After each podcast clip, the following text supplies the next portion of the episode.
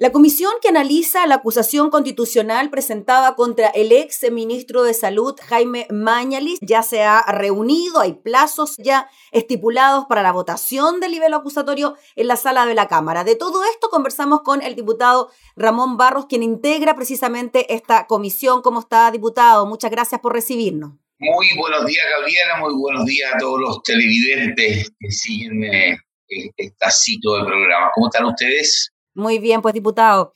Diputado, bueno, durante esta semana recibieron al secretario general de la Cámara, Miguel Landeros, para analizar principalmente lo que ocurría con la presentación de esta acusación constitucional, si había ingresado en el plazo o fuera de plazo. ¿Cómo fue eso? ¿Cuál fue la explicación que dio el secretario? ¿Y cuál es la opinión que tiene usted también al respecto? Bueno, nosotros hicimos, eh, como partido UDI, hicimos un requerimiento respecto de si era admisible una acusación a nuestro entender, eh, presentada fuera de plazo. El reglamento de la Cámara es muy claro en orden a que se debe informar a la sala en una determinada fecha conforme, ¿no es cierto?, reglamento. Y nosotros observamos que fue presentada tan al límite que estimamos que perfectamente podía haber una causal de que la eh, acusación constitucional diera por no presentada. Como hicimos este punto, eh, pese a que eh, la mesa dio curso ¿no a la acusación constitucional, se requirió eh, por parte de la comisión la impresión del secretario general Miguel Landero, lo cual ocurrió el día de ayer, y en el cual él dio su impresión en el sentido que la acusación sigue su curso, no obstante será el pleno de la sala quien determine en eh, en el momento en que se vea la cosa previa que se llama, ustedes bien saben que la Constitución Constitucional, el día que se ve en sala, se ve primero la cosa previa, es, decir, se ven todos aquellos elementos eh, previos eh, que no constituyen el fondo de la acusación ni los argumentos del fondo, y eso también se vota. Por lo tanto, más allá de la opinión del secretario general, que es muy interesante, eh, que corre como la, la impresión de un jurista más, tuvimos claras eh, menciones por parte de los profesores de Derecho Constitucional, en los cuales algunos mencionaron claramente que era una acusación que estaba fuera de plazo. No obstante, en el pleno de la sala, cuando se deduzca la cosa previa, eh, quien resuelva esta y dirima, ¿no es cierto?, esta, esta situación, ¿no es cierto?, de desacuerdo que se produce en esos Diputado, nos queda clarísimo entonces ese punto y pasando al fondo de la acusación eh, propiamente tal. ¿Cómo la ve usted? ¿Cómo cree usted que está planteada esta acusación constitucional en contra del ex ministro de Salud, Jaime Mañalich? Son eh, dos capítulos y uno tiene que ver con algo bien importante, ¿no? Que es el resguardo de la vida de los chilenos. Bueno, en primer lugar, yo creo que es una acusación que eh, de alguna manera vuelve a reiterarse por parte de algunos sectores miembros eh, de la sociedad chilena representados en la Cámara, en que se hace de las acusaciones constitucionales una herramienta de acción política partidista. Las acusaciones constitucionales, y ayer fueron reiteradas por diversos actores, son el último recurso, son de última ratio, de acuerdo a lo que expresan los profesores de Derecho Constitucional y por lo tanto son el último instrumento que posee eh, un organismo como es el Congreso Nacional para sancionar a distintas autoridades en el ejercicio de su cargo o tres meses después de dejarlo. Y por eso es que llama la atención el hecho de que se haya presentado prácticamente al límite, le haya costado a quienes firmaron el libro juntar las firmas, porque había mucha duda. De hecho, incluso dentro de los profesores de Derecho Constitucional que los acusadores invitaron a exponer a la comisión, persisten esas dudas de fondo por parte de quienes son, diría yo, más proclives a las ideas de los acusadores, persisten, persisten serias dudas respecto del fondo, ¿no es cierto?, de la acusación, eh, aprovechando, ¿no es cierto?, siempre la coyuntura, hacer política esto me parece muy mal. Además, eh, yo leí ayer, eh, cuando el presidente de la comisión, que está muy proclive probablemente a aprobar esta acusación, como es Iván Flores, durante su defensa de la ex ministra Blanco, esgrimió hace un año, dos años atrás, los mismos argumentos que estamos diciendo nosotros hoy día, en términos de que es una acusación de última ratio, que al menos cabía esperar que otros elementos como es las comisiones investigadoras o que hubiese sido interpelado el ministro en su momento, bueno, nada de eso se esperó y más bien se utiliza nuevamente la acusación constitucional como una herramienta para hacer política. Nosotros tenemos que guardar muy fielmente los planos a partir de los cuales ejercemos nuestras atribuciones. Me parece que esta acusación está mal fundada. Eh, usted hacía mención de la protección de la vida de los chilenos. Los profesores de Derecho Constitucional nos indican claramente que cuando uno acusa a un ministro eh, bajo esta forma, esa persona tiene el derecho de poder defenderse. ¿A qué me refiero yo con esto? Cuando no hay una causal vinculante y como la acusación constitucional no consigna ningún nombre de ninguna persona que pudiese haber sido afectada dentro de la apreciación, ¿no es cierto?, de los, de los, de los eh, que impulsan la acusación, vale decir que desde el punto de vista penal, el ministro carecería de las condiciones mínimas para poder defenderse cuando es innominado. Nadie Nadie está consignado en el nivel acusatorio como perjudicado con nombre y apellido. Mm. Por lo tanto, eso en derecho penal ha quedado claramente establecido que el ministro difícilmente podía defenderse contra alguien que no está expresamente puesto en el nivel acusatorio. Me parece que es un error casi infantil, ¿no es cierto?, de eh, los acusadores quienes presentaron este nivel.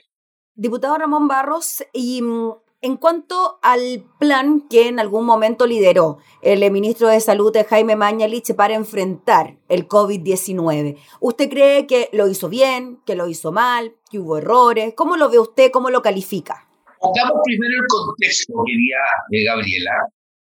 Eh, la pandemia, el COVID, es algo que el mundo nadie podía jactarse de conocer cuáles, cuáles iban a ser sus repercusiones ni siquiera los máximos expertos en el mundo se podían jactar de decir, mira, esta enfermedad la vamos a manejar de esta manera. Por lo tanto, se han cometido, por supuesto, muchos errores, pues, pero no los ha cometido el ministro Mayer solamente, los han cometido los mejores doctores del mundo. Hay incluso expertos en epidemiología que han fallecido a consecuencia del virus. Entonces, eso nos pone en el contexto de una enfermedad desconocida cuyo, eh, cuyo impacto era imposible de prever y su manejo ha ido cambiando en los distintos países. Entonces, cabe cocinar entonces cómo procedió el Supremo Gobierno a través del Ministro de Salud. Ellos el día 3 de enero, entonces, parten su trabajo previendo una situación que podía ser complicada. Ya el 8 de febrero se decreta, el 8 de febrero se decreta la alerta sanitaria y se implementa una serie de medidas. Fíjense ustedes que gracias a eso, gracias a eso, el ministro Ángel pudo asegurar a Chile el tema de los ventiladores. En Chile ya pasamos probablemente el momento más crítico de la enfermedad y en ninguna parte del país tuvimos el fenómeno que se llama la última cama. ¿Por qué? Porque el ministro Mañez aseguró para Chile con los proveedores correspondientes, financiados por distintas formas, privados, públicos, de la cantidad de ventiladores suficientes.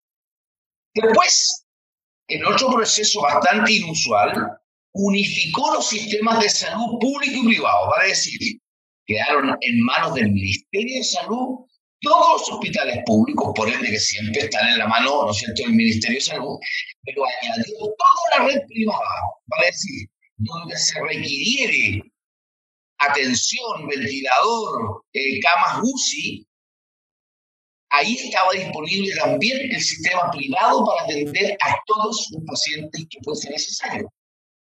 Después, ¿qué le consta en el mundo, con una política pública, como uno de los países que más ha testeado, o sea, se han hecho la mayor cantidad de test por habitante en nuestro país. Y eso es algo importante desde el punto de vista del testeo, pero también del seguimiento que se le hace a aquellas personas que dan PCR positivo. Em, el ministro Mayer fue también, y Chile, de los primeros que partieron con el tema del uso de la mascarilla obligatoria. Y asimismo estableció una estrategia que uno podrá compartirla. No, Chile, ¿no es cierto? y podemos hacer un parangón, y lo voy a decir de inmediato, optó por las cuarentenas dinámicas. Vale decir, donde cuando uno tiene ese nivel de testeo, lo que uno hace es decir, mire, en esta comuna estamos empezando a tener problemas, entramos en distintas fases hasta la cuarentena total. Otras partes del mundo, Argentina, por ejemplo, Argentina hoy día es prácticamente campeón mundial en número de muertes por día, en número de infectados por día y campeón mundial también en su crisis económica. Ellos optaron desde el día uno por una cuarentena total en su país que es tan larga que la población dejó de respetarla y esa es parte de la consecuencia. Y por eso es que hoy día Argentina es titular en todas partes del mundo por su cuarentena total desde el día uno, lo que sí con un elemento tuvo una popularidad temporal el presidente Fernández brutal. Porque en el fondo, en cuarentena a toda la población se atrasó muchísimo el impacto de la pandemia en Argentina. En Chile, en cambio, no. En Chile fuimos paso a paso y en aquellos lugares donde ha sido necesario se ha establecido cuarentena, como de hecho tenemos en mi zona, por ejemplo, Santa Cruz está en cuarentena y San Fernando está eh, con cuarentena los fines de semana. Entonces, o sea, las cuarentenas dinámicas, ¿usted cree que fue una, finalmente, viéndolo a distancia, ya con el paso de los meses, quizás fue una buena estrategia que en su momento fue, fue muy criticada por lo demás? Fue muy criticada, pero miren, miremos Chile y Argentina. ¿ah? Mm. Hoy día Argentina es top mundial en todos los frentes que usted quiera. Eh, y claro, tuvo una popularidad temporal el presidente Fernández. En Chile, en cambio, eh, la estrategia fue que los chilenos se fuesen enfermando de a poco. Era imposible evitar que esto se propagara. Imposible. Lo que sí garantizamos es que nunca faltara la última cama. Eh, y uno podrá, a juicio de algunos, decir que fue un profundo error. Yo vine a Argentina y digo, en realidad, Chile hizo bien las cosas, porque Chile hoy día tiene esto en relativa normalidad, pero además con un elemento eh, que es súper importante, que Chile está empezando a retomar sus actividades económicas. Mm, diputado, y aquí el momento cuando se mencionó la nueva normalidad. El error, a ver, Argentina en cambio está hoy día con una, una pobreza que supera el 40%, producto de, entre otras cosas, esta cuarentena prolongadísima. Mm.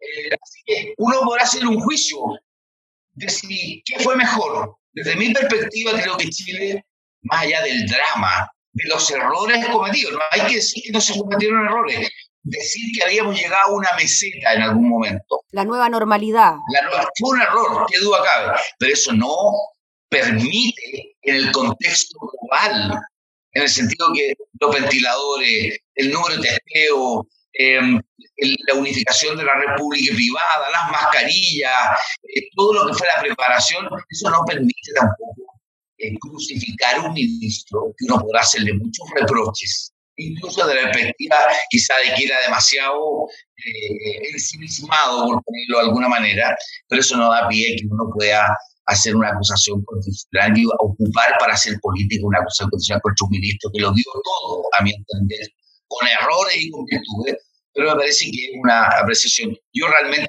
recuerdo lo que fue la gestión después del terremoto y realmente a nosotros no se nos hubiera ocurrido eh, eh, hacer una acusación constitucional contra nadie, entendido que hubo errores, que hubo fallecidos con nombre y apellido presentado ante la Tribunal de Justicia por persona y que fue condenado el Estado a pagar, ¿no es cierto?.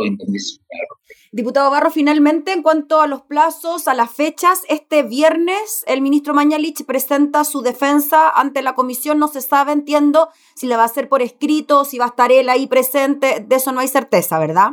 Bueno, yo tengo la impresión, por lo que me han contado, que él va a comparecer eh, al menos personalmente, una, va a ser una sesión 100% telemática. Yo tengo entendido que él va a comparecer, no sé si seguramente con su abogado, él hablará algo, no lo sabemos todavía, pero yo entiendo que él va a comparecer. Y después de este viernes, entonces, que está confirmado la presencia de la defensa, contamos entonces con seis días para eh, seguir oyendo actores, los actores que vienen después de los profesores de Derecho Constitucional dicen relación con expertos en, en, temas de biología, en los temas de salud. Después de lo cual, seguramente el día jueves vamos a entrar en el debate probablemente tal de los cinco miembros de la comisión y seguramente el jueves en la tarde o el viernes de la próxima semana vamos a votar eh, en la comisión eh, la acusación constitucional. Para probablemente, como terminada la labor de la comisión, lo que viene inmediatamente es la sesión de sala que yo a ser el día martes 13 para ver la cosa previa, como se ha dicho siempre, probablemente durante la mañana, y el fondo hacia la tarde para su posterior votación. Y bueno, se sanciona ahí la acusación y dependiendo de su resultado, eh, pasa uno al Senado de la República. Muy bien, pues diputado Ramón Barros, le agradecemos enormemente por su tiempo para hablar de este tema. Que esté muy bien. Muy bien, desde Colchagua, el lugar más lindo del planeta. Cariñoso saludo para eh, todos ustedes. Que esté muy bien, Gabrielita. Muchas gracias por eh, este minuto eh, que me ha permitido expresar algunas ideas. Que esté muy bien. Gracias, diputado Ramón Barros, que esté muy bien. Ahí estaba entonces la declaración del diputado Ramón Barros, integrante de la comisión que analiza la acusación constitucional presentada en contra del exministro de Salud, Jaime Mañalich.